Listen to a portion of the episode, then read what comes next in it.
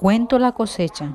Érase una vez en una granja muy lejana, vivía una linda niña llamada Lupita, que vivía con su mamá. Entre las dos cuidaban el campo.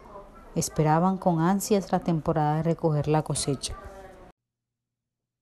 Ya casi terminó la comida. Lupita no debe tardar. El camión de la escuela siempre llega muy puntual. Espero que le gusten las entomatadas que le preparé. Hola mami, ya llegué. Me fue muy bien en la escuela. Sabes que vengo hambrienta. Llegas justo a tiempo para disfrutar unas deliciosas entomatadas. Espero que te gusten. Ay mamá, sabes que sí. Toda tu comida me encanta. Pero sabes, tengo muchísimas ganas de comer pan de lote y pay de calabaza. ¿Cuándo me lo preparas? En cuanto levantemos la, la cosecha, ya viste qué hermosos están los elotitos y las calabazas.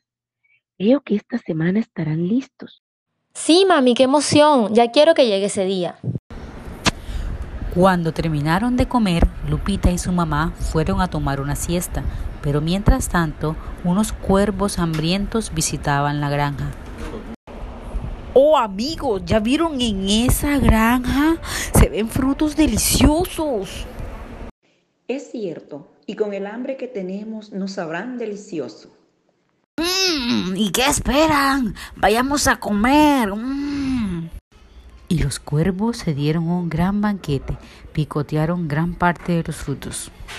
Esto estuvo deliciosísimo. Mm.